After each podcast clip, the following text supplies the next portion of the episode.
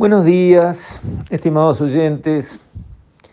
Quisiera referirme hoy a normas tributarias que son claramente inconvenientes, de baja factura técnica y, que son pianta inversiones, que se fueron instalando, digamos, a lo largo de algunos gobiernos anteriores y que hoy al final constituyen este, un entramado muy adverso para la parte de pago de impuestos en el Uruguay, con una sobrecarga de costos para las empresas este, enorme en algunos casos, que lo que consiguen es que la gente que podría invertir hace las cuentas porque no es boba y se asesora bien y finalmente no invierte.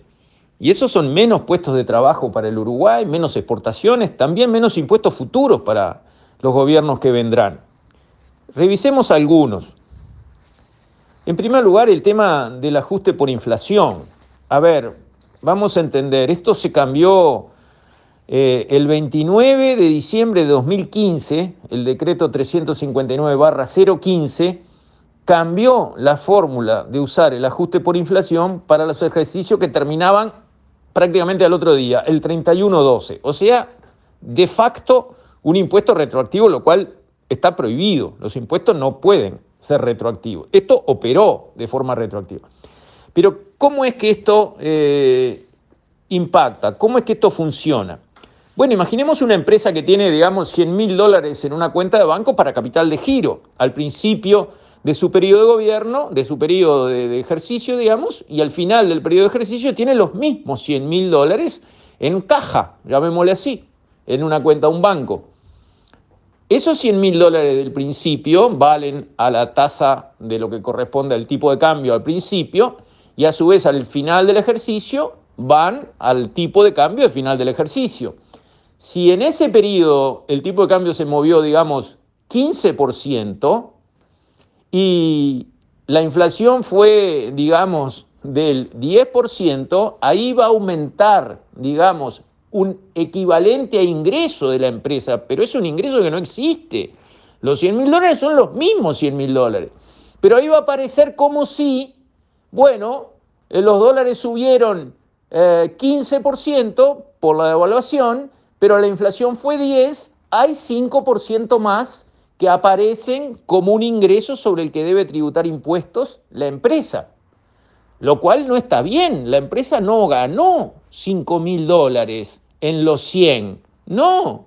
La empresa tiene 100 mil dólares al principio y al final como capital de giro en una cuenta de banco. No ganó nada. Bueno, eso está mal, pero si quitamos el ajuste por inflación, o sea, si decimos, no, el 10% de inflación que corre entre medio no se descuenta, ah, entonces el impacto es como que hubiera ganado 15 mil dólares sobre los 100 mil que tenía y tiene depositados al principio y al fin del ejercicio. Es un impacto brutal. Están haciendo pagar a las empresas por un número, una cuenta en un papel que no se refleja, que no se traduce, que no es una ganancia real. Y la realidad económica debe dominar la realidad tributaria y no al revés. Si la empresa ganó, pero ganó, que pague. Si la empresa no ganó, que no pague.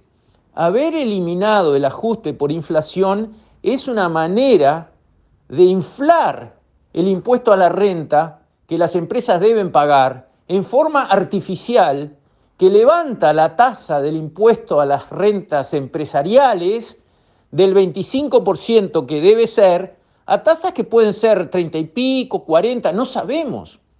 Pueden dar tasas altísimas. Un problema, hay que arreglarlo. El ajuste por inflación es simplemente corregir las cosas nominales para que la realidad sea la realidad. Es inaceptable que se haya eliminado el ajuste por inflación de la forma, de la fórmula del cálculo del impuesto a la renta empresarial. Después, el tema de los dividendos fictos. La ley 19.438 en el 2016 creó el concepto de los dividendos o utilidades fictos y eso fue reglamentado por el decreto 36017 del 13 de febrero del 2017.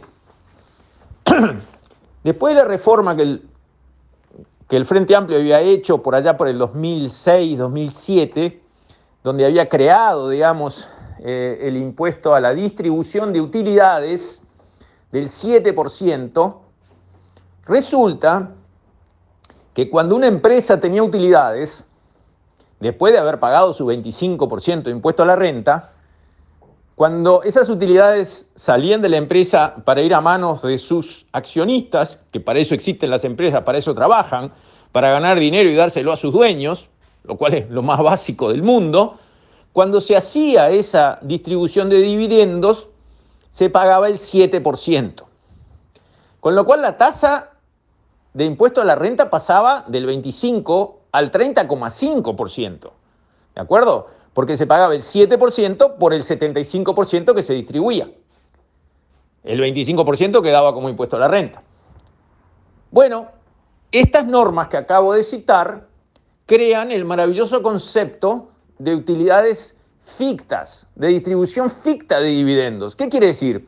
La empresa ganó dinero, pero decidió no distribuirlo entre los socios, por ejemplo, para acumular lo suficiente y apalancar, lanzar un proyecto de inversión. ¿Qué más podemos querer? Que la empresa junte plata, en vez de repartirla para que se la gasten los dueños, junte plata para crecer, abrir una nueva línea de producción, instalar otra filial, lo que sea. Más puesto de trabajo, más actividad económica, es lo que queremos, ¿no? Ah, no. Estas normas se establecen, aunque no repartan, aunque la plata ganada no salga de la empresa y quede allí acumulando para conseguir músculo y hacer una inversión nueva, pagan el 7 igual.